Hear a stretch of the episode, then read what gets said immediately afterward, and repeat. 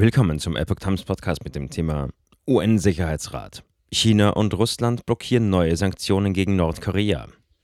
Ein Artikel von Epoch Times vom 27. Mai 2022. Nachdem Nordkorea vor kurzem Raketen getestet hat, haben die USA eine Resolution mit weiteren Sanktionen vor den UN-Sicherheitsrat gebracht und sind gescheitert. Zwei Länder legten Vetos ein. China und Russland haben mit ihrem Veto im UN-Sicherheitsrat eine Verschärfung der Sanktionen gegen Nordkorea blockiert. Die anderen 13 Mitglieder des höchsten UN-Gremiums stimmten für einen UN-Resolutionsentwurf, der als Reaktion auf die jüngsten nordkoreanischen Raketentests neue Strafmaßnahmen gegen Pyongyang vorsah. Die von Washington vorgeschlagenen Strafmaßnahmen zielten unter anderem auf eine Reduzierung der jährlichen Ölmenge ab, die Nordkorea legal für zivile Zwecke importieren darf.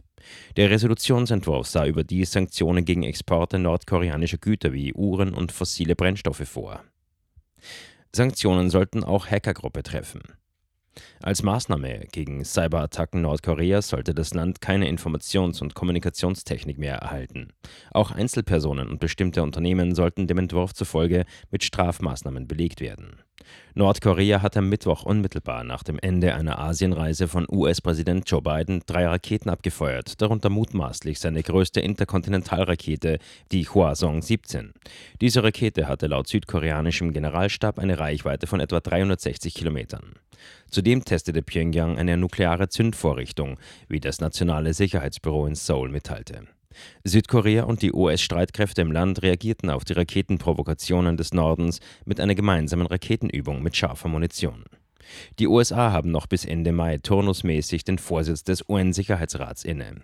Hinter den Kulissen wunderten sich mehrere Verbündete darüber, dass Washington auf eine Abstimmung beharrte, obwohl damit zu rechnen war, dass sowohl Russland als auch China als traditionelle Verbündete Pyongyangs von ihrem Vetorecht Gebrauch machen würden. Ein Diplomat sagte, schlimmer als das Szenario, dass zwei Länder die Resolution blockieren, wäre es für die USA gewesen, angesichts der jüngsten Raketentests gar nichts zu unternehmen. Die USA warnen bereits seit Wochen, Nordkorea könne bald erstmals seit 2017 wieder einen Atomwaffentest vornehmen.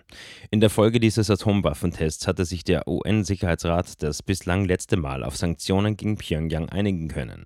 In der damals beschlossenen UN-Sicherheitsratsresolution 2397 sind Konsequenzen für den Fall des Abschusses einer Interkontinentalrakete durch Nordkorea vorgesehen.